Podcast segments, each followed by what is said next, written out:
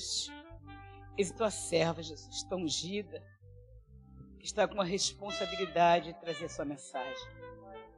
Deus, que através da sua vida, Jesus, vidas venham ser alcançadas. Senhor, que ao abrir sua boca, Jesus, seja o Senhor falando com o teu povo através da tua, vida da tua filha. Senhor, onde tiver o enfermo que seja curado. Onde tiver o desesperado que venha calma, Jesus. Senhor, que ela, que, que ela possa falar, transmitir a palavra da verdade, a palavra que liberta. Pai, nessa hora ela foi a escolhida para estar aqui, Senhor. Não fomos nós que escolhemos, não, não, não fomos nós. Foi o Senhor, Pai. E ela disse: Eis-me aqui. Aleluia, Senhor. Usa, Jesus. Convém que ela diminua e o Senhor cresça nesse lugar. É que eu te peço e te agradeço em nome de Jesus. Amém. Amém. Amém. Graça e paz. Graça e paz às minhas irmãs que estão aqui. Graça e paz a você que está aí na sua casa. Para quem não me conhece, meu nome é Janaína. Eu tenho três filhas, um sobrinho e um neto.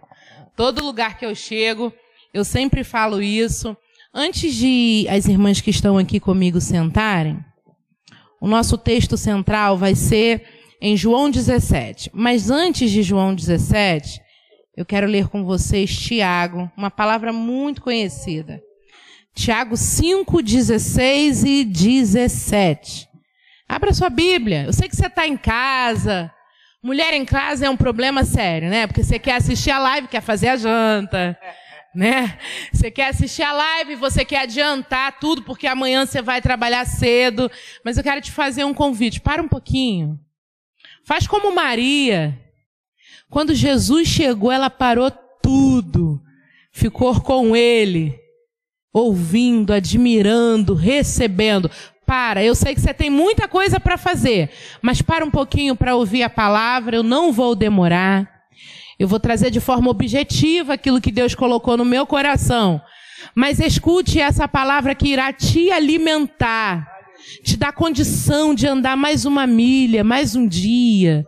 Nesse tempo tão difícil, o Senhor quer te fortalecer nessa noite. Então, para um pouquinho, abra sua Bíblia. Não está com a Bíblia na mão? Pega o celular. Mas no meu celular não tem um aplicativo, coloca no Google. Você vai conseguir ler essa palavra. Hoje você vai ler. Amanhã ela vai estar gravada no seu coração. Porque Satanás não vai poder contra a sua vida quando a palavra do Senhor estiver gravada em você. Vamos lá. Tiago capítulo 5, versículo 16 e 17. Confessai as vossas culpas uns aos outros e orai uns pelos outros, para que sareis. A oração feita por um justo pode muito em seus efeitos. Versículo 17. Elias era homem sujeito às mesmas paixões que nós, e orando, pediu que não chovesse, e por três anos e seis meses não choveu sobre a terra. As irmãs aqui podem se assentar. Você que está na sua casa aí pode sentar, não se acomoda muito, porque na sua casa você tem esse sofá gostoso que abraça, então não se acomoda muito para você não dormir enquanto eu prego. Oh, Minhas irmãs, por que, que eu iniciei com esse versículo, embora o nosso texto central já coloca aí, já abre a sua Bíblia? João capítulo 17. Vai ser esse capítulo inteiro que nós vamos andar um pouquinho sobre ele. Mas antes eu quero falar dessa palavra de Tiago, que diz que a oração de um justo pode muito em seus efeitos. Mas antes de falar da oração, diz que quando você confessa para alguém a sua culpa, e esse negócio de falar de confessar para o outro, nos dias de hoje é muito complicado, porque as pessoas, elas estão num estágio, num estágio em que não dá para confiar. Esse negócio de chegar para o outro e contar Você fala, poxa, irmã, olha, já não gostei de você, porque para mim você não começou bem. Primeiro, eu não gosto nem de ficar falando a minha vida, a minha intimidade, que dirá confessar para o outro que eu vou correr o risco dele passar a minha intimidade, a minha vida para alguém. Por que, que eu estou falando dessa maneira? Porque nós vamos inverter. Antes você vai se colocar diante de Deus. E você vai orar, você vai falar com Deus. Você vai pedir a orientação de Deus, porque uma coisa é você querer conversar com alguém apenas porque está triste, está angustiado, está atribulado, precisa apenas falar, apenas colocar para fora. Aí possa ser que você erre. Mas se antes você orar, porque aqui você leu que primeiro você ora para o quê? Para ser perdoado. Porque o Senhor é pronto em perdoar. Aí você fala, pô, mas perdoado porque eu não fiz nada de errado. Não me sinto errada. Por que, que eu tenho que ser perdoada? Por justamente isso. Porque às vezes tem situação que a gente se acha tão certo e não está. Às vezes nós, nós mulheres precisamos da nossa razão, mas às vezes justamente é a nossa razão que está ocasionando o problema porque a gente não quer abrir mão. Aí o que, que a oração faz por você, em você? Quando você chega diante de Deus, você fala: Senhor, onde que o Senhor está nessa situação? O Senhor não está vendo isso aqui que está acontecendo? O Senhor não está olhando para mim? O Senhor não compadece de mim? Será que sou eu que tenho que sofrer dentro dessa situação? Todo mundo fala o que quer para mim, faz o que quer comigo, e no final das contas parece que está todo mundo feliz, só eu que estou triste. E o Espírito de Deus, em meio ali à sua oração, ele já vai quebrantando você. Em primeiro lugar. Porque ele vai trabalhar em primeiro lugar em nós. Depois, agora, você precisa de afago, você precisa de um colo. E aí o Senhor vai ministrar no seu coração aquela pessoa que pode te dar esse abraço, aquela pessoa que vai te dar esse afago num tempo necessário. Porque aqui eu estou falando de coisas simples, mas nós sabemos que as coisas terríveis que as pessoas cometem e elas precisam de alguém quando esse arrependimento é verdadeiro. E é por isso que a Bíblia diz: confessai as vossas culpas uns aos aos outros para ser sarado. Porque ser perdoado é uma coisa, ser sarado é outra. São coisas distintas. Jesus, o nosso Deus, já perdoou você, mas se você continuar ferido, você continua ferindo. Mas se você for sarada, sarado, você sabe qual é a probabilidade de você agora ter condições de trabalhar no reino de forma de curar o outro.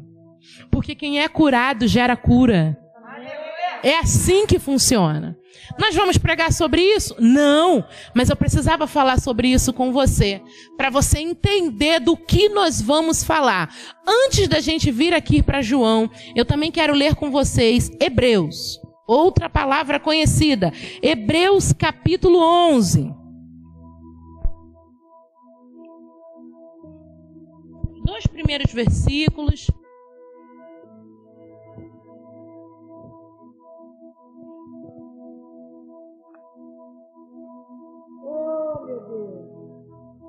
Hebreus capítulo 11, primeiro versículo. Ora, a fé é o firme fundamento das coisas que, que se esperam e a prova das coisas que não se veem, porque por ela os antigos alcançaram testemunho. Pela fé entendemos que o mundo pela palavra de Deus foi criado, de maneira que aquilo que se vê não foi feito do que é aparente. Ou seja, o que você vê hoje foi feito apenas no poder da palavra, foi o haja. Em meio às trevas, o Senhor disse: haja luz, e houve luz. Irmã Janaína, pelo que eu entendi, o tema é mulheres que oram. Primeiro você começa com o negócio de que tem que orar, depois confessar a culpa. Agora você vem começar a falar para mim que tem que ter fé. Você que está aí na sua casa, pergunta para você, se tiver alguém do seu lado, seu marido está aí, pergunta para ele. Seu filho está aí? Chama ele. Vem cá, filho, o que, que você acha? Para orar precisa de fé? Irmã, para orar precisa de fé? Precisa de fé? Precisa de fé para orar? Você acha que precisa de fé para orar? Precisa? Você acha que precisa de fé para orar? Você acha que precisa? Você acha que não? Para orar não precisa de fé. Mas para crer que vai acontecer, precisa de fé. Você pode falar sem precisar da fé. Mas para você crer que tem alguém que está te ouvindo, você precisa de fé. Então tem uma diferença de no momento em que todo mundo está fazendo, você fazer porque a multidão está fazendo, como a multidão que ia atrás de Jesus. Lembra da mulher do fluxo de sangue? Opa, alguém me tocou. O que? Que isso? Pedro fala, Senhor, tá de brincadeira, né?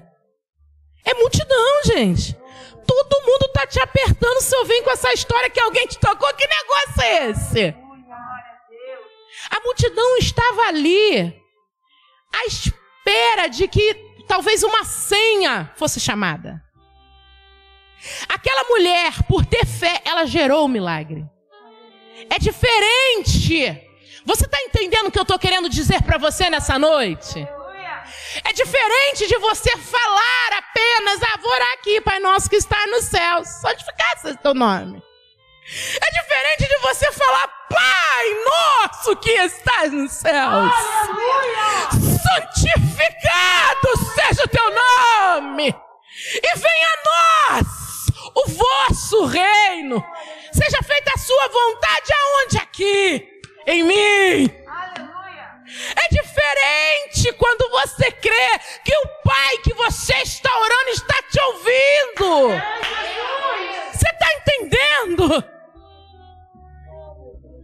Pensa que você precisa falar uma coisa muito importante com alguém. Eu quero citar a Bíblia, porque aquilo que nos enrijece, aquilo que nos dá força, é a palavra de Deus. Então vamos lembrar daquela viúva que Jesus falou numa parábola que ela precisava de uma causa julgada. O que que ela fez? Não, já que é para falar de oração, então vamos falar de oração. De um homem que o próprio Jesus disse que era uma pessoa de coração duro. Uma pessoa que não cedia, que talvez não tivesse empatia. Deixa eu falar um negócio para você. Como que você vai atrás de uma coisa se você não acredita que vai alcançar? Pensa no contexto daquela mulher, naquela época, quem ela era? Sozinha. Não tinha valia naquela sociedade. A mulher não tinha valor. A mulher servia apenas para procriar e nada mais. Não tinha esse negócio que hoje nós falamos que somos empoderadas. O que te empodera, mulher, é o teu joelho no chão, a tua cabeça inclinada, você diante do Senhor. O que, que foi que Salomão disse? Enganosa é a beleza, é vã a formosura, mas é a mulher que louva o Senhor, que adora o Senhor, que ora ao Senhor, que crê no Senhor. É ela que será louvada. Irmã Janaína, ainda não consegui entender onde você quer chegar. Eu quero dizer para você que não é apenas orar não é apenas você fazer da oração um padrão, uma rotina, um cotidiano. Eu conheci, eu conheço muitas pessoas por conta do meio do evangelho, e eu conheci pessoas que tinham o hábito de orar, como Daniel, de manhã, de tarde, de noite. Eu tinha pessoas que oravam às seis, ao meio-dia, às três horas da tarde, à meia-noite. E algumas situações eu não entendia. Eu falava, meu pai, essa pessoa tem uma prática de oração. O que que está faltando? E o Senhor disse para mim: abre a tua Bíblia em Hebreus capítulo 11. Está faltando crer que eu posso ouvir. Aleluia. Aleluia. Você ora, mas você crê que Ele está te ouvindo. Você crê você realmente crê que aquilo que você não pode fazer por intermédio da oração, o Senhor pode trazer à existência? Você crê?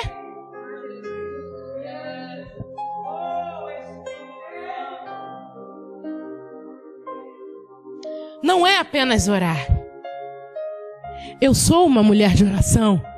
Quando eu li esse tema, mulheres que oram, eu falei, meu Deus, se encaixa. Eu sou uma mulher de oração. Nós temos um grupo de oração que nós oramos todos os dias. Agora, via Meet, nós oramos às 5 da manhã, todos os dias. Se acontece alguma coisa no recurso, a internet, alguma coisa, cada uma hora na sua casa, mas não deixa de orar. Mas ainda hoje o Senhor se apresenta para mim e me pergunta, Janaína, você crê que eu posso fazer o que você está pedindo? Irmãos, é muito fácil crer quando a situação é pequena.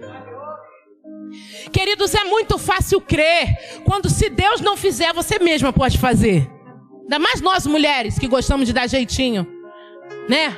Mulher que tem marido que não faz as coisas, você mesma vai lá, pega, faz, dá um jeito. Ah, esse homem demora muito, vou dar um jeito nesse negócio aqui. Pega um papel que não é seu, depois paga o preço. Isso é conversa para outro dia, mas tudo bem. Mas vamos lá.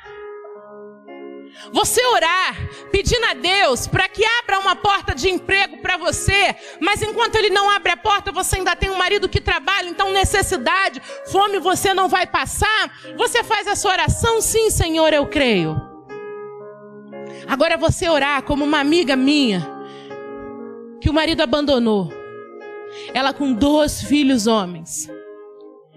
E na hora do almoço, as crianças olharam para ela e disseram: Mãe, o que, que a gente vai comer? As panelas vazias. Ela disse que pegou as panelas, levou as crianças para o meio da sala. Olhou para dentro daquela panela e falou: Senhor, eu sei que tu pode trazer. Deus não tem nada, acabou o último grão ontem à noite. Mas eu sei que tu não vai deixar eu passar essa situação. Porque essas crianças precisam aprender que tu és o Deus da providência. Aleluia. Eu não sei a quem tu vai incomodar.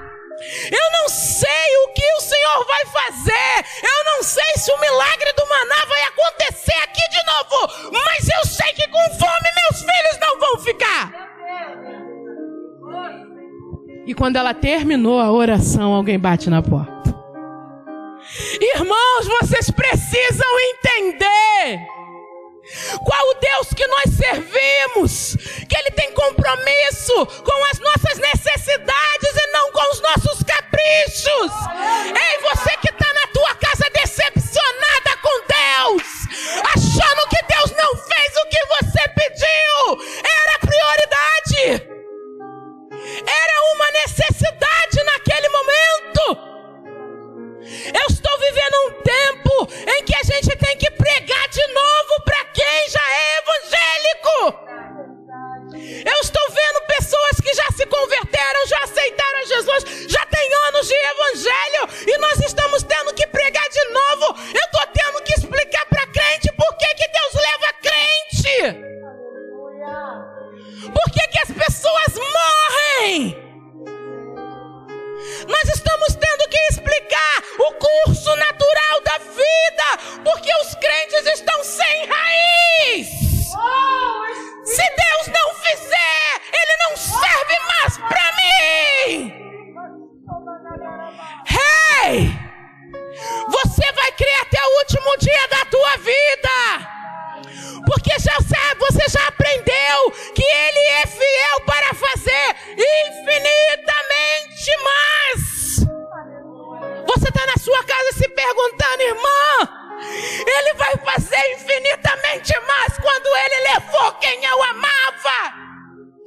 Ele vai fazer infinitamente mais quando a doença está comendo meu corpo. Eu não vou orar. Não me pede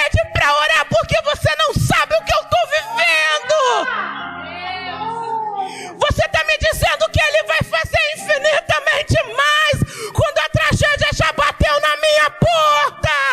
Aleluia! A viúva disse assim, em resposta a uma pergunta do profeta: Eu vou fazer um bolo e eu vou comer, para que depois eu e o meu filho morra. Você consegue Eu sempre gosto de, de fazer as pessoas pensarem. Você que está em casa aí, você consegue ouvir uma mãe falando isso? Eu não tenho mais recursos, acabou. É o fim.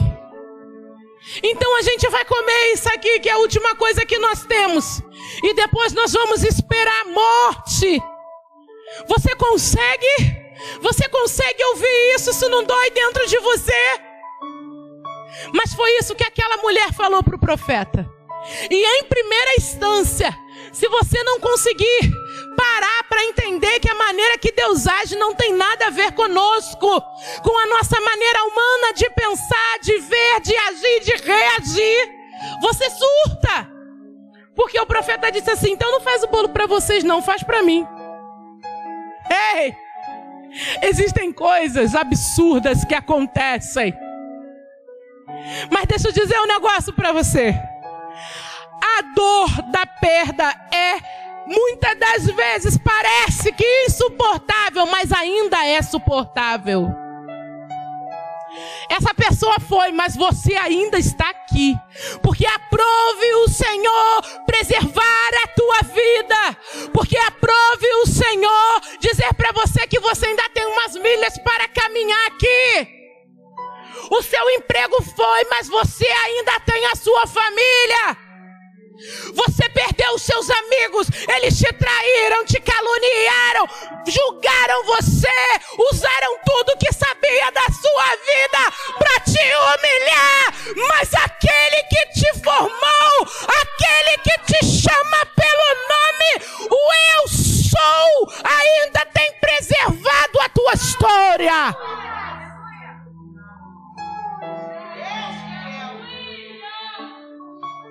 Namanduriande como narasúbia.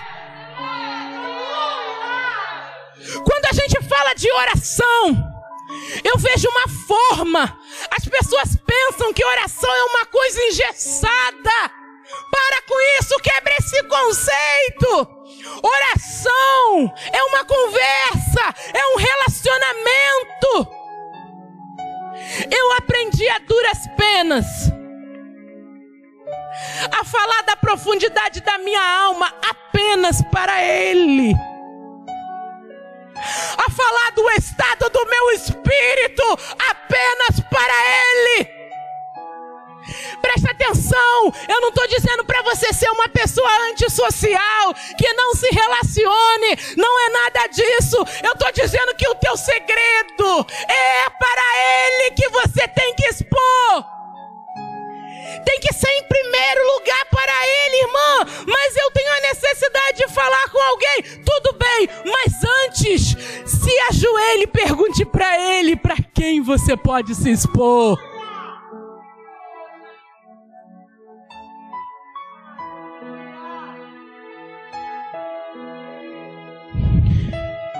A pandemia não nos matou. Aprove ao Senhor preservar a nossa vida então ela também não irá nos parar. Você consegue entender? Minha irmã, tem quem não morreu, mas está parado. Água parada não leva vida. Ei! O céu se movimenta e você tem que se movimentar, porque a sua casa, o lugar é no céu, você é de lá, é de lá que rege a sua vida. Não fique parada. Não fique parado. Não deixe a dor te moldar, te enrijecer. E como que você vai conseguir que isso não aconteça na sua vida, senão através da oração? Você pode chegar para Deus e dizer o que você quiser. Quando eu me converti, me enganaram. Me disseram como eu tinha que orar. E eu lembro que na época eu fiquei com muita dificuldade porque eu não tinha muito entendimento. Hoje eu tenho muito mais instrução do que na época. E algumas pessoas não, quando você for se apresentar, você fala: "Oh, excelentíssimo Deus". Tu que está acima das alturas e não... era tanta coisa que eu falei, Ih, não vai me ouvir não, que eu já esqueci a metade. E por anos da minha vida, eu deixei esse meio de comunicação tão profundo de lado, porque eu achava que eu não sabia falar com Deus. Mas espera aí. O dia que eu abri a Bíblia em Mateus e Jesus disse assim: Olha, quando você for orar, você ora assim, Pai Nosso. Oh,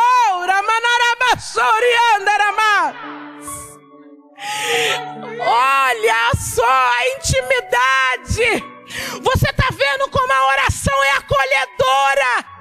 O sentido é familiar. Jesus já te traz para dentro de um lar. Você não é uma pessoa se humilhando. Você não é um servo que está apenas do lado de fora. Ele já te traz para o status de filho. E quando você for orar, você ora, Pai Nosso. Aura manarasuyandaramás.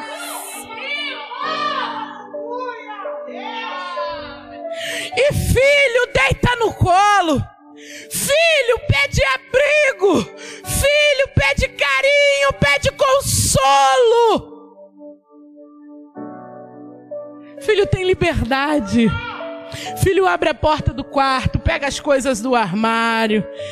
As minhas filhas menina, a minha mais velha menina, hoje eu tô com esse brinco, amanhã sabe Deus onde vai estar. Tá. Não é? Mas se é um servo, se é uma pessoa que trabalha na sua casa, não pode fazer isso, pastora, não pode. Eu posso até brigar com a minha filha. Puxa, Ana Beatriz, tá de brincadeira na Clara, Manuela! Não acredito! Toda vez que eu vou procurar alguma coisa, ah, meu Deus!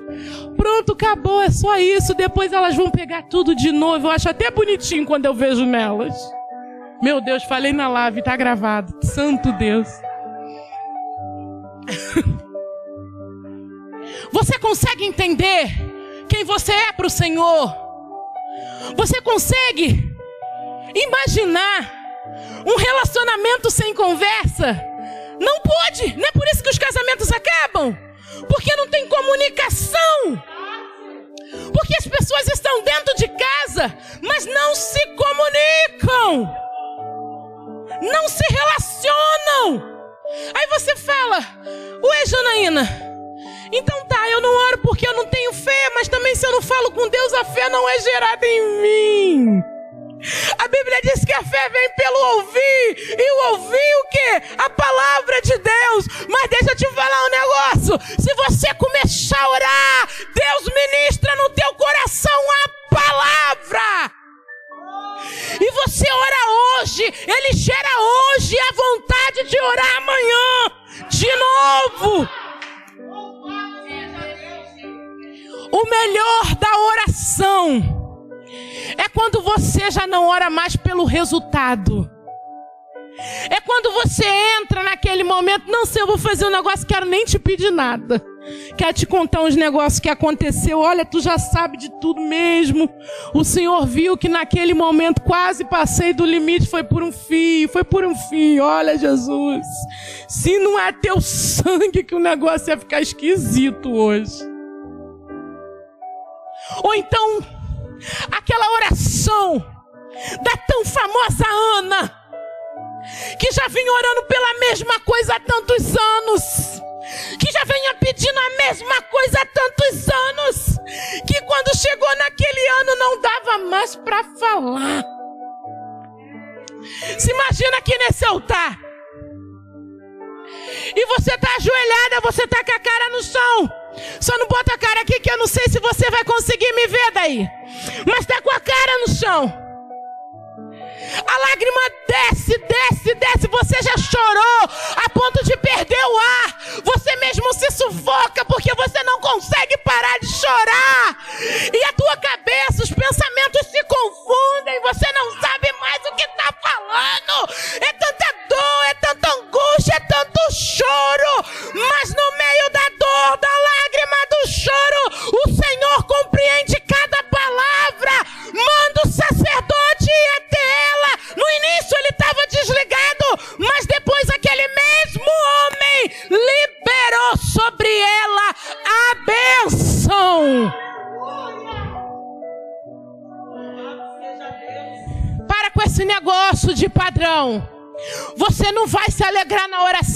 Dia, é mentira.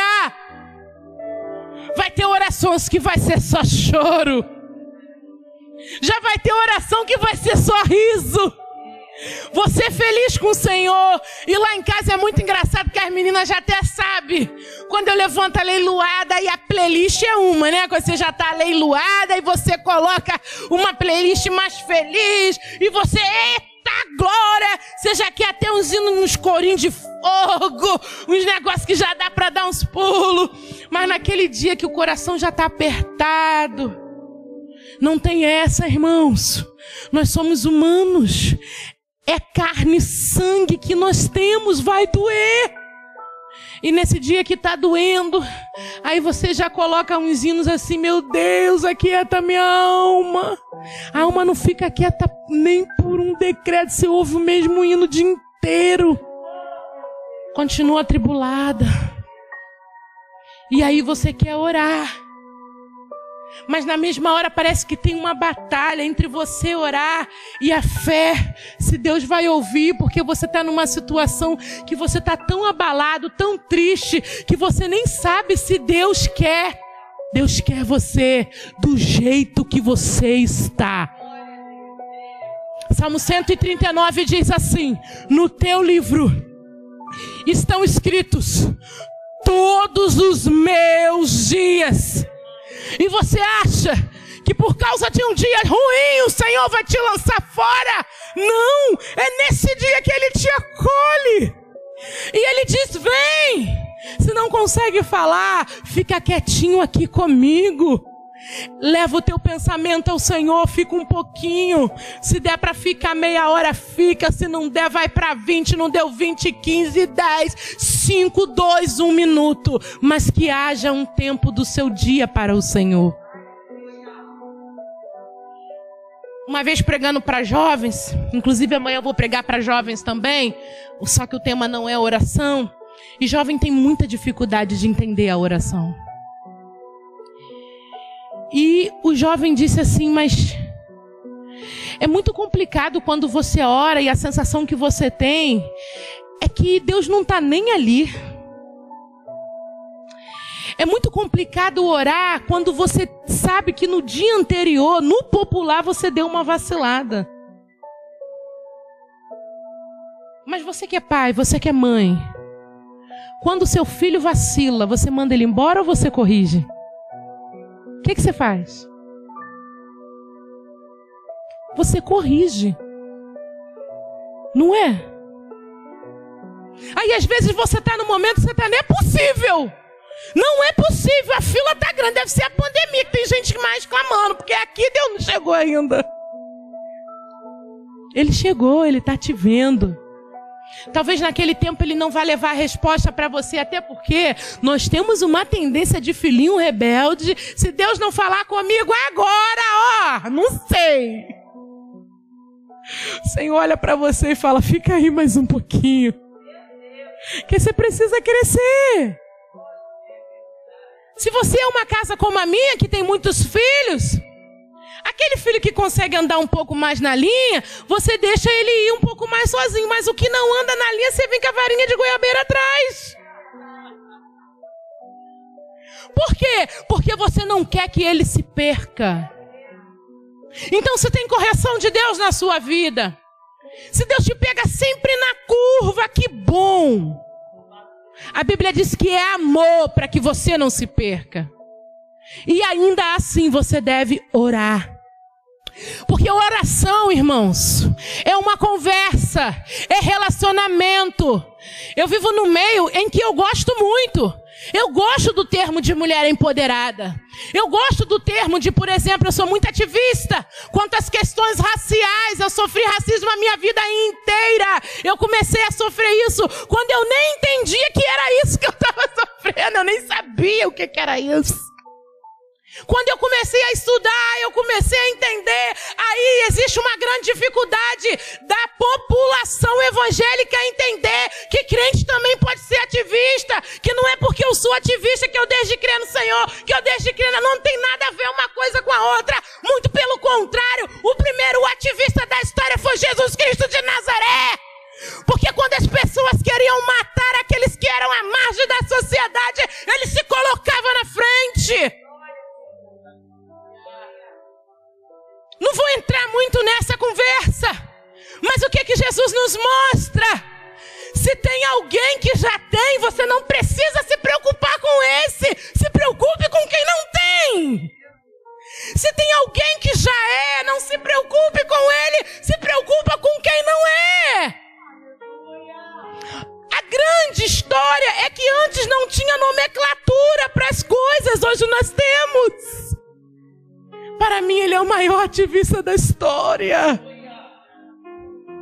Foi ele que morreu na cruz por mim, por você e por um povo que o colocou lá. E enquanto aquele povo o maltratou da pior maneira possível, ele diz: Pai, perdoa-lhes porque eles não sabem o que fazem. E nessa oração que nós estamos conversando do Pai Nosso, Ele ensina assim: ó, perdoa as nossas ofensas, assim como nós perdoamos aqueles que nos têm ofendido. Você consegue compreender o que é essa oração que o nosso Senhor Jesus nos ensina? Ele está dizendo para você: se relacione com o Pai. E não deixe que o cenário interfira interfira na relação de vocês. Se você tiver de resolver alguma coisa, vai lá e resolve, depois volta. Você consegue compreender isso? Você não conseguiu falar com o Senhor ontem, aí hoje você não quer falar também. Ei, para com isso. Isso não é atividade física que você faz quando está com vontade, não. É com e sem. Está com vontade de falar que Deus, que bom, você vai falar mais tempo. Não está com vontade de falar com Deus, vai lá e fala mesmo assim, Senhor, não estava nem com vontade. Nossa, que absurdo, não pode falar assim com Deus. Ele já sabe. Você só verbalizou. Mas vai lá. Na sua casa é assim? Você fala com a sua mãe quando você quer? Você fala com seu pai quando você quer, você fala com seu marido quando você quer. Se for assim, fique sabendo que está errado, vai resolver a sua casa. Não é assim que as coisas têm que funcionar. A Bíblia inteira nos ensina a resolver os problemas e não arquivar os problemas. Na verdade, é para resolver e resolver no início, porque se o negócio cresce, vira raiz de amargura. Se virar raiz de amargura, como é que faz? Depois é muito mais dolorido para tirar a raiz. Plantinha nova, você faz assim, vai embora, criou raiz. Quando sai a raiz, vem arrancando um pedaço junto, dói mais. Nós estamos falando de oração. Mas o Espírito de Deus está ministrando no meu coração que tem muita casa que precisa ser organizada. Que é isso, irmã Janaína? Você está falando que precisa arrumar a casa que está tudo limpinho. Ainda bem que a câmera não está aberta para você ver aí da live. Não, não é isso não. Talvez, se você alinhar o teu relacionamento com Deus através da oração, você vai passar a se relacionar melhor com aqueles que estão do seu lado. Você entende que existem coisas que o outro te incomoda muito, mas tem muito mais a ver com você. Quando você deixar o Senhor tratar você através da oração, você vai começar a compreender isso e vai ficar mais fácil para os outros se relacionarem com você. Nós precisamos entender o mais santo que alguém se ache, o mais separado. Você é humano, feito de carne e osso, e é claro que você tem uma área de dificuldade, mas o Espírito de Deus está pronto a te ouvir a hora que você quiser. Mas deixa eu te falar, ele também quer um pouco mais de dedicação. Eu vou terminar lendo esse capítulo 17 de João, porque é uma oração diferente, é uma oração de prestação de conta. Ué, irmã Janena, você está falando de uma oração com tanta flexibilidade, uma oração que o Senhor está lá, está me esperando sim, mas existem graus. Você começa de um jeito, mas você vai crescendo. Você começa de um jeito, mas você vai amadurecendo nesse relacionamento. Você está entendendo? Então vai chegar uma hora que você vai entender que a oração passa apenas de uma necessidade para ser hoje uma disciplina. É a necessidade é nossa. Quem precisa se relacionar com Deus somos nós. Mas somos nós que não entendemos. Deus do céu, que negócio é esse? O necessitado de aprender, de aprender, de aprendizagem, somos nós. Mas somos nós que temos a síndrome da independência. Não, já sei, precisa não. Igual os filhos, adolescentes, sabe tudo. Eu falei, meu Deus, NBA já fez, né? Tá?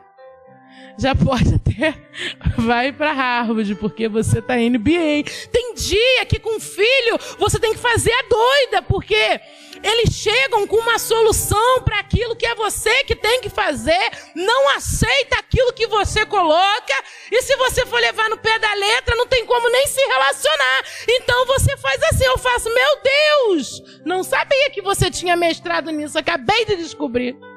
Eu estava conversando com a minha filha ontem, eu falei, você sabe que eu faço a louca contigo, né? Tem dia que você tá aí, quer trocar o papel, pegar meu papel, eu deixo, dou uma gargalhada, ignoro e a vida segue. Por quê? Agora imagine nós. Num Deus que um dos seus atributos é a onisciência. Ele sabe de todas as coisas.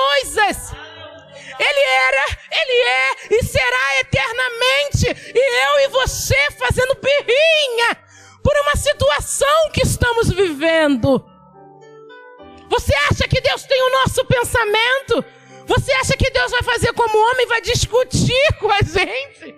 Você acha que Deus vai sentar o tempo todo e te botar para estudar? Deus vai deixar você perceber que a necessidade é sua. Então a aplicação tem que ser sua também. Então, se você tem dificuldade de orar, coloca o relógio para despertar a partir de hoje, num compromisso de cinco minutos por dia. Eu irei me disciplinar a orar. Porque se alguém chegar para você e disser: Olha, eu tenho uma oportunidade de emprego para você, você vai ganhar em libras esterlinas. Ah, dólar não, irmã, dólar tá 5,56, o euro tá 7, um pouquinho, mas as libras estão 8 reais. Né? Então vamos falar de libras esterlinas, que tá 8, 8 um pouquinho. Vamos falar um pouquinho de mercado financeiro, porque afinal de contas, Provérbios capítulo 31 diz que nós somos também umas mulheres empreendedoras e que conseguimos organizar bem a nossa finança da nossa casa. Tá lá. Ah, mas Senhor, não me vejo dessa forma, mas aquela foi a forma que ele criou para nós. A gente chega lá. A gente chega lá. Então vamos lá, chegou uma oportunidade e você vai ganhar por semana, né? Porque para a Europa, para Estados Unidos, as pessoas ganham semanalmente, não é por mês. Então, por semana, você vai ganhar duas mil libras esterlinas. Só que você precisa falar, pelo menos intermediariamente, o inglês e o espanhol. E hoje você não sabe nem o nice to meet you. Você não habla nada hoje. Nem o be. Você não sabe nem o que significa uma tica. Que é uma menina, uma garota. Você não sabe. Mas depois que alguém te der um incentivo desse, um estímulo desse, eu te dou seis meses. Existem uns que vão chegar à fluência. Por quê? Porque se dedicaram, porque se aplicaram. Que é isso, irmã? O que, que você está querendo dizer com isso? Ei! Se motive hoje nesse relacionamento com Deus. Se aplique nesse relacionamento com Deus. Porque duas mil Libras esterlinas semanais não é nada comparado àquilo que Deus tem para a tua vida. A Bíblia diz que os olhos não viram, que os ouvidos não ouviram, nem sequer chegou ao coração do homem. Você está conseguindo compreender? A Bíblia diz que as bênçãos elas estão ali prontas, esperando para nos perseguir. E nós ficamos, meu Deus mas eu não consigo ver essa perseguição tanto que eu queria. Como que eu posso presentear os meus filhos se eles não se dedicam a mim? Como que eu posso me relacionar de forma profunda com um filho que me ignora, que cria uma muralha entre nós? A oração quebra essa muralha. A oração faz você ser aquele filho, muitas das vezes até chato, que quando eu chego em casa eu não tenho condições nem de tomar um banho, que a criança já gruda na perna. Mamãe, mamãe, mamãe, deixa eu te mostrar o desenho. Mamãe, eu fiz um presente para você. Mamãe, não, não, não, não. Não tem jeito, eu tenho que dar atenção. Você já criou uma estratégia no seu coração para chamar a atenção de Deus? A oração é essa estratégia. Chame a atenção de Deus, não pelo que Ele pode fazer por você, mas porque esse relacionamento faz você se sentir com esse sentimento de pertencimento e nada pode te abalar. Vamos ler João, capítulo 17. Esse livro é Jesus. Esse capítulo de João é Jesus dando contas a Deus da missão.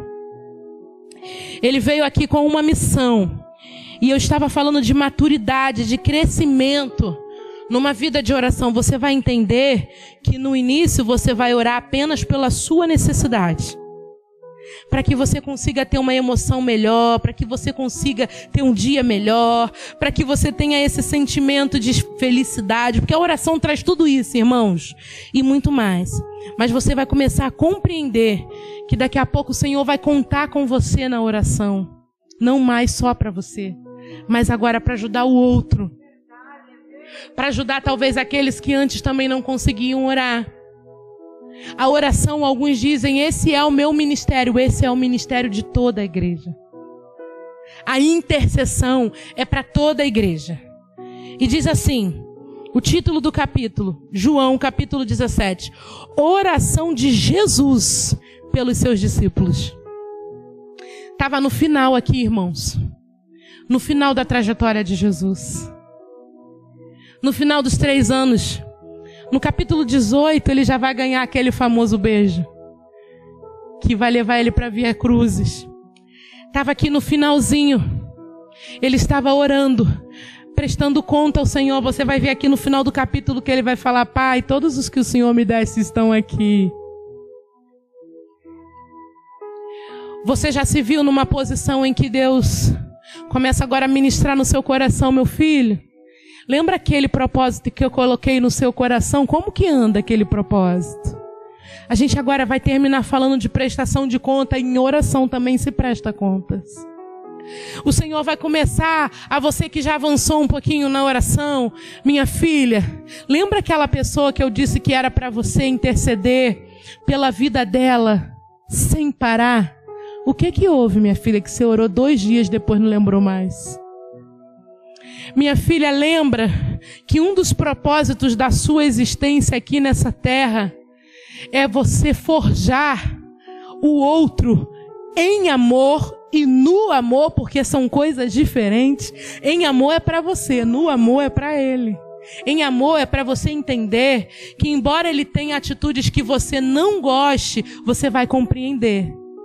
No amor é você passar esse amor Ele enquanto você cuida, enquanto você poda, enquanto você trata, enquanto você rega, enquanto você ora. E é na oração que Deus começa, minha filha, lembra? É na oração que Deus cria uma live dessa. É na oração que Deus faz arder, minha filha, não esqueça dos meus. Não esqueça que tem pessoas que não têm condições de vir andando, mas vai ver a live. Você está entendendo que é além de nós, para além de nós. E Jesus vai dizer: levantando seus olhos ao céu, diz: Pai, é chegada a hora. Glorifica teu filho, para que também teu filho te glorifique. Assim como lhe deste poder sobre toda a carne, para que dê a vida eterna a todos quantos lhe deste. E a vida eterna é esta: que te conheçam a ti só, por único Deus, verdadeiro, e Jesus Cristo a quem enviastes. É o próprio Jesus que está dizendo isso. Papai, vamos colocar aqui na nossa linguagem? Pai, lembra da missão do céu? Que as pessoas precisavam me reconhecer como único e suficiente. Aconteceu. Pai, é chegada a hora. É chegada a hora do sacrifício maior, mas o que o Senhor mandou que eu fizesse está consumado. Ele vai falar isso na cruz, mas aqui na conversa. Você entende? Vamos parar aqui um pouquinho para você entender o que, que a gente precisa aqui nessa palavra. Aquilo que é concretizado à frente de todos já foi conversado com Deus no secreto. Aleluia! Você consegue entender isso? Ei, você que está aí na tua casa. Aquele grande dia que todos verão quem Ele é na tua vida. Já foi gerado muitas vezes na oração. Para você abrir a sua boca e cantar quão grande é o meu Deus. E todos hão de ver. Na tua intimidade você estava dizendo: quão grande és tu para mim. E todos hão de ver quão grande és tu para mim. Versículo 3: E a vida eterna é esta, que conheçam a ti, só por único Deus eu glorifiquei-te na terra, tendo consumado a obra que me destes a fazer. O que é que Jesus está ensinando? Você começou? Termina. Ei! Aí pega, né? Aí dói. Igual eu nas minhas caminhadas. Dou uma volta, já tá ardendo as coxas. Aí arde, sabe por quê? Porque nós temos a tendência de começar. É, vambora! Dá mais eu. Vambora, agitada! Depois eu já falo, então. Um pouquinho mais devagar.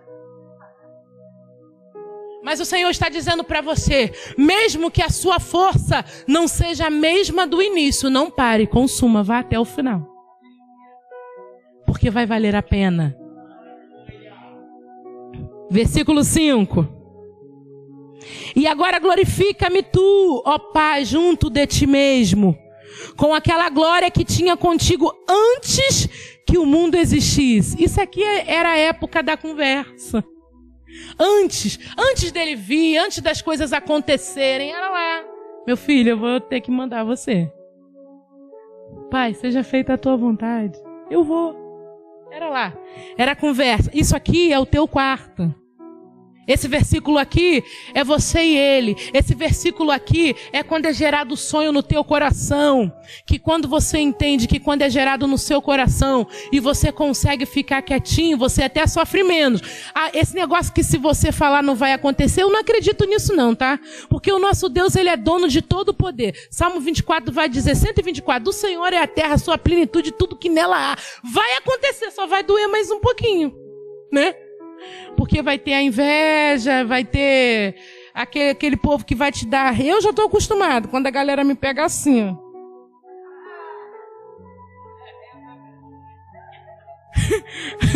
Aí eu fui numa igreja que alguém falou: Ela que vai pregar?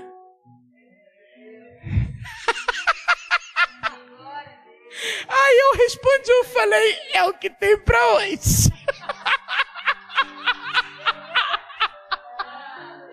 Eu ouvi, né? Eu falei, é o que tem pra hoje, mas fica ligado. É ele que faz. Ei! Quando as pessoas olham para você, enxergam apenas a sua aparência, o que elas não sabem é que o patrocinador é o melhor, é o maior, é aquele que os recursos não se esgotam. Você está conseguindo compreender uma oração de prestação de conta que nos enrijece de força, nos enche de força. Versículo 6: Manifestei o teu nome aos homens que do mundo me deste, eram teus, e tu nos deste e guardaram a tua palavra. Isso daqui hoje é obra nossa. Levar a palavra, ensinar a palavra, para que as pessoas comecem agora a entender quem Deus é, e eu ensino para um que ensina para o outro, e o evangelho segue. Versículo 7. Agora já tem conhecido que tudo quanto me deste provém de ti. Você consegue falar um negócio desse, pai? Tem esse negócio não. Olhou para mim já sabe que é tu.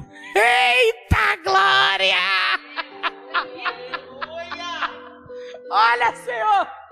Essa Bíblia aqui, eu acho que ela é Almeida, então às vezes ela não traz aquela versão que dá aquela impactada. Mas para as crianças lá em casa, eu faço culto uma vez por semana, eu sempre leio na tradução dos dias de hoje. E aí eu falei para ela, falei, gente, deixa eu falar um negócio para você. Isso aqui assim, olhou para tu e falou, ih, essa daí tem dono, não dá nem para ficar de graça. é assim que funciona. Versículo 8 porque lhes dei as palavras que tu me deste. É isso que nós temos que fazer. Dar para as pessoas aquilo que Deus nos deu. Esse negócio de, de, de Gabriela, eu nasci assim, eu vou ser assim, não vou mudar. Para com isso. O teu Deus te dá o de melhor. O teu Deus tem para você a excelência. E é isso que você vai passar para as pessoas. Amém? Dá um glória aí na tua casa e tem verdadeiramente conhecido que saí de ti e creram que me enviaste. Isso daqui, paramos no versículo 8. Isso daqui é um ponto complicado, hein? Porque isso aqui fala de testemunho. Lembra daquela palavra? Porque somos cercados por uma nuvem de testemunho e tá, tá, tá. Isso daqui é complicado. Porque o Senhor. Ah, mas você fala assim, poxa, irmã, mas é complicado, é. Mas deixa eu falar um negócio para você. Quem tem uma vida de disciplina, de oração, consegue dar bom testemunho. Porque eu vou te dizer um negócio, todo, eu nasci em Ilhéus, lá no interiorzão, no mangue. Hoje em dia Ilhéus tem até aeroporto, mas na minha época era mangue. Enfiava a mão no buraco, arrancava o caranguejo, era assim. Era desse, desse, desse, é, ponto turístico. Mas na época, minha época não tinha uma graça. sem, sem formosura. Não tinha. Mas deixa eu falar um negócio para você.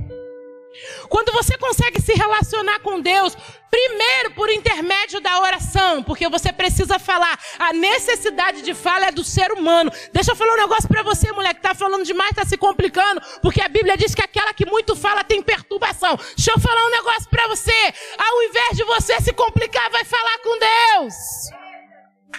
Ao invés de você ficar falando na cabeça do seu marido quando ele chegar em casa, aqueles problemas que já estão perturbando a vida dele, que ele já sabe que tem, você quer repetir todos os dias. Repete para Deus que ele vai trazer a solução.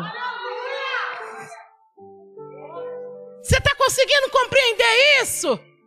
E a Bíblia que não mente é a nossa bússola para a vida. Diz que se você consegue se relacionar com Deus, está escrito em Provérbios, que aquele que se relaciona com Deus de forma profunda consegue um relacionamento melhor com os homens.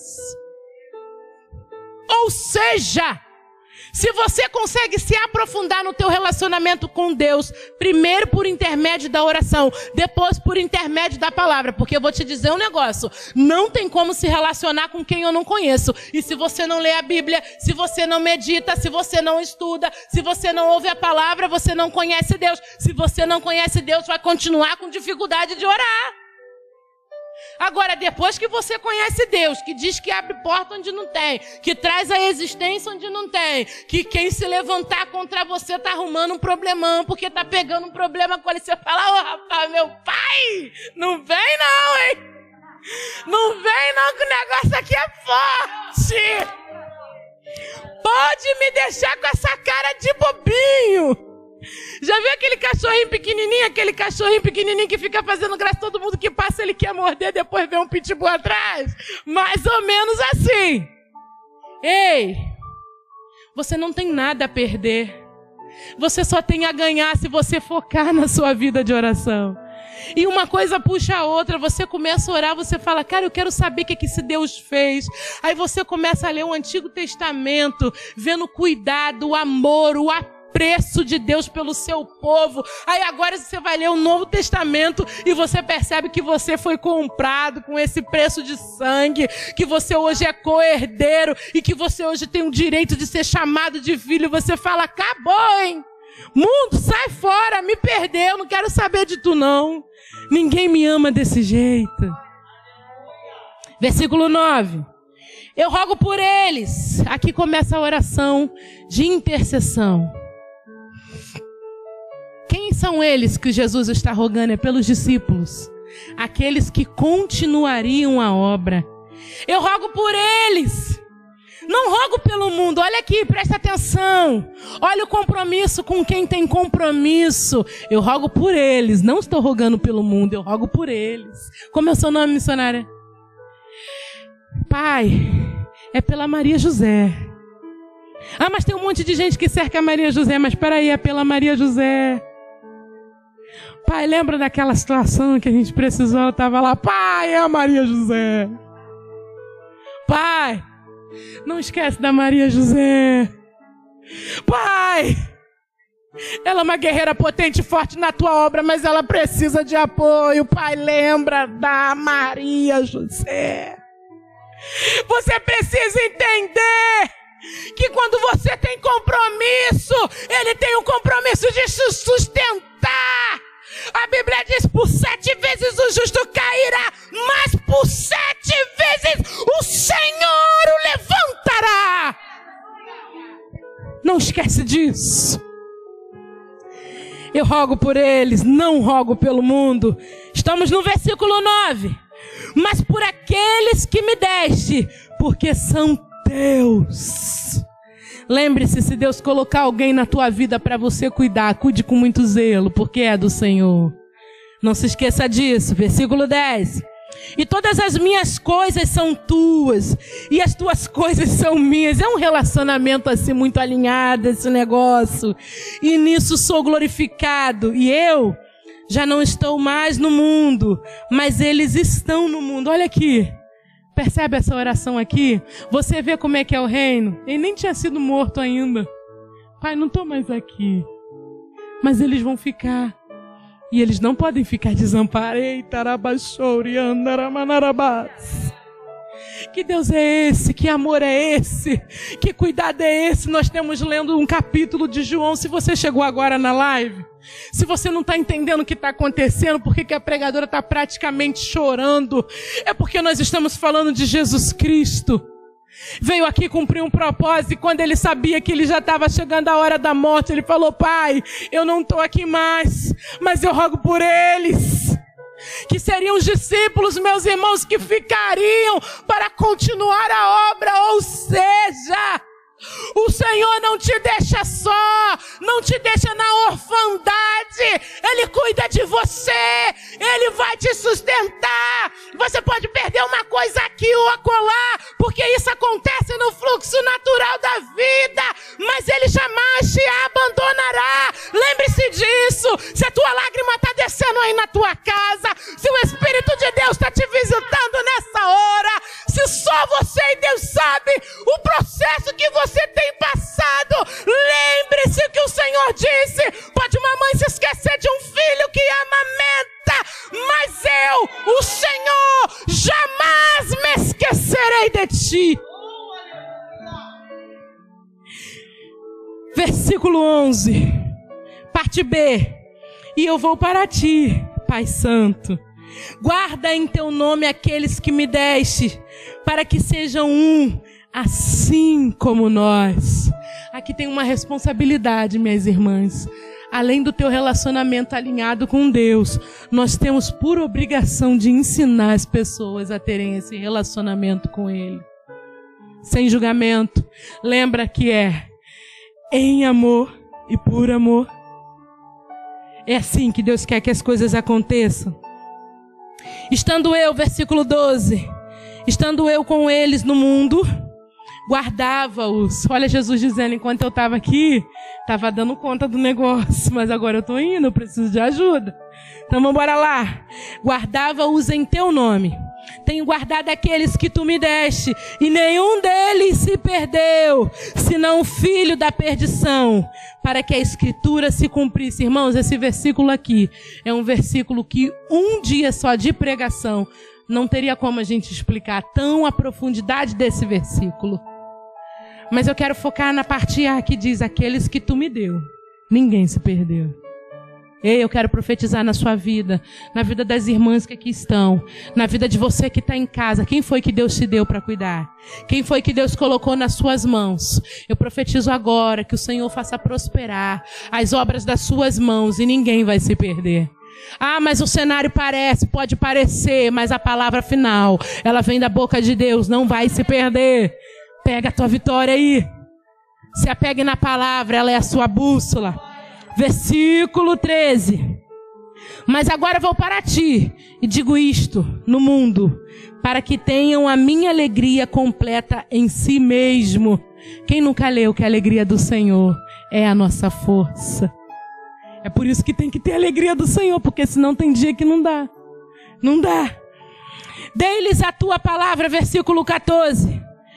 E o mundo os aborreceu é claro, aquele que se alinha com Deus anda na contramão, porque não são do mundo, assim como eu não sou do mundo. Não peço que os tires do mundo, mas que os livre do mal. Nós somos necessários no mundo. É por isso que a igreja prevalece. É por isso que tentam, tentam tanto contra a igreja, mas nós continuamos aqui. Mas existe uma promessa que Ele irá nos livrar. Se você está achando que vai perecer, tire isso da sua cabeça. O Senhor te livrará. Aleluia! Versículo 16: Não são do mundo, como eu não sou. Versículo 17: santifica-os na verdade, a tua palavra é a verdade. Você quer saber a verdade? Dentre tantas modinhas, ondinhas, tudo que vem, leia a Bíblia. Versículo 18, 19 e por eles me santifico a mim mesmo, para que também eles sejam santificados na verdade, ou seja, na palavra. E não rogo somente por estes, mas também por aqueles que pela sua palavra hão de crer em mim. Quem entendeu esse versículo aqui? 20. Eu não rogo só por eles. Você está vendo aqui no capítulo 17 de João, há séculos atrás, Jesus orou por você. Jesus orou por você. Jesus orou por você, pastora. Jesus orou por você. Jesus, arabaxora, manarabás. Jesus orou por mim. Quando eu não era líquido, ainda. É por isso que a Bíblia diz que o Senhor me viu quando eu ainda era informe no ventre da minha mãe. Oh, olha aqui, Jesus, eu não estou orando só por eles, não, mas por todos aqueles que hão de crer. Ei! Nessa hora eu penso no ministério infantil, irmã. Ainda tem criança que irá se converter, vai crer e ainda tem propósito através da vida delas. E aqui já está a oração de Jesus. Nós temos muito que aprender de oração com aquele que mostrou a maneira de se relacionar com o Pai. Que relacionamento profundo e íntimo é esse? Versículo 21. Para que todos sejam um, como tu, ó Pai, o és em mim e um em nós, para que o mundo creia que me enviastes. Vamos parar no versículo 21. Mas eu te desafio a ler todo o capítulo 17 do livro de João na sua casa amanhã, no seu momento de oração, porque eu sei que vai ter. A oração é o combustível. Pode ser o melhor carro, irmãos. Precisa de combustível.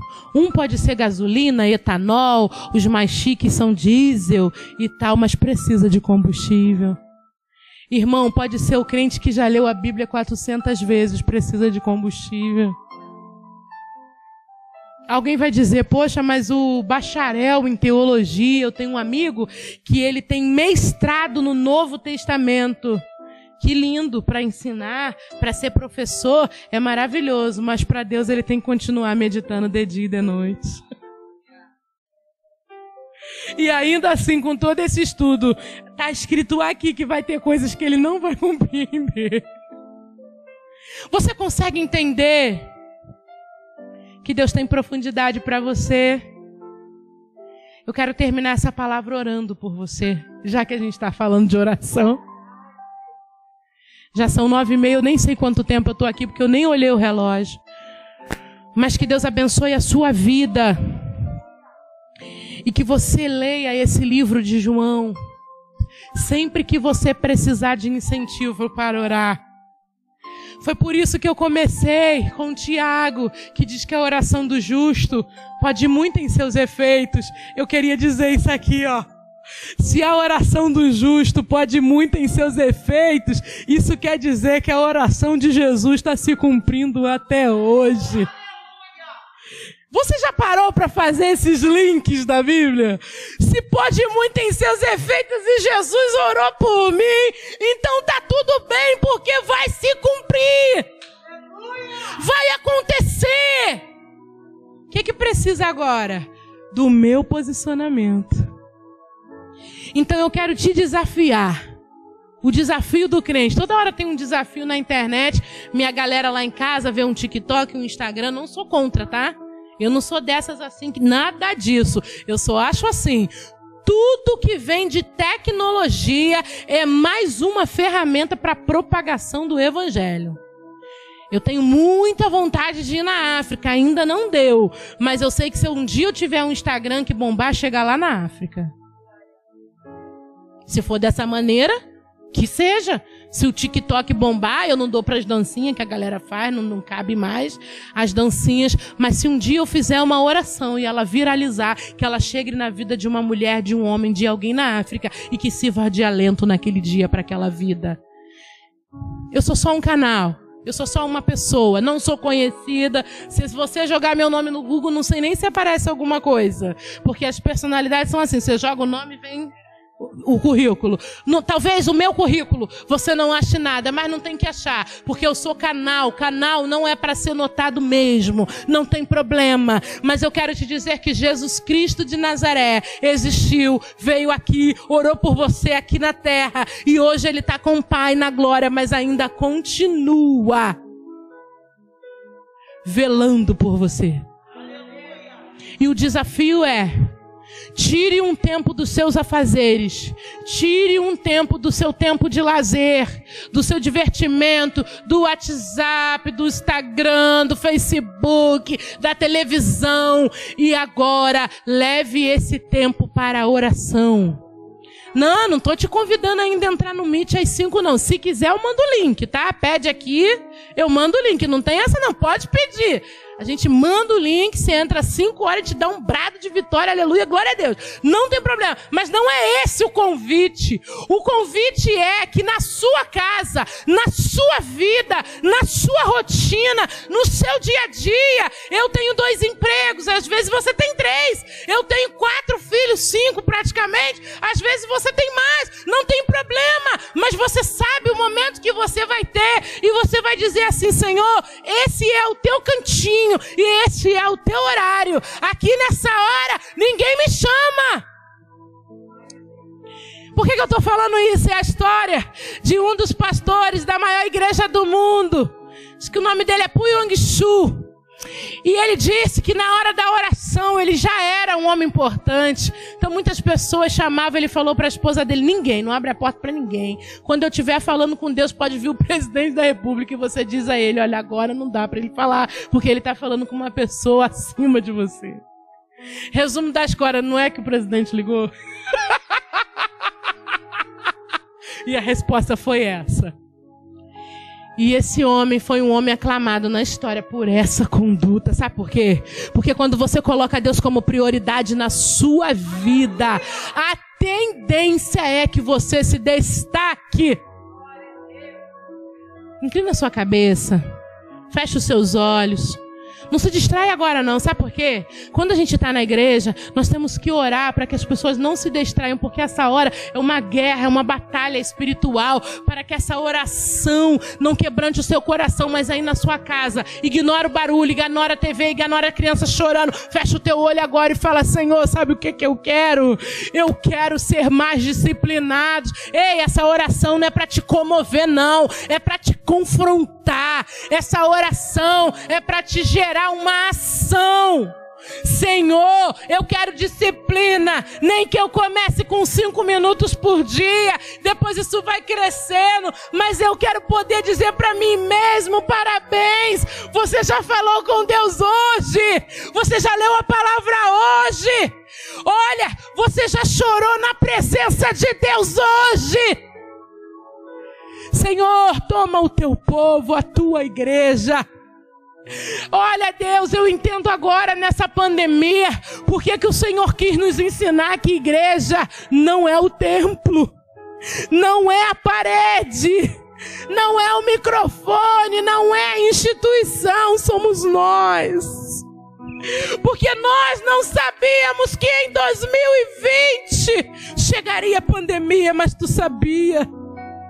E aí o Senhor já veio nos ensinando há anos para que hoje estivéssemos aqui ensinando o teu povo que nós somos um corpo.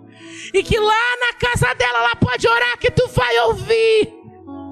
E a oração que ela está fazendo lá, nós estamos fazendo aqui. E a Bíblia diz que onde houver um ou mais reunido no meu nome, eu me farei presente.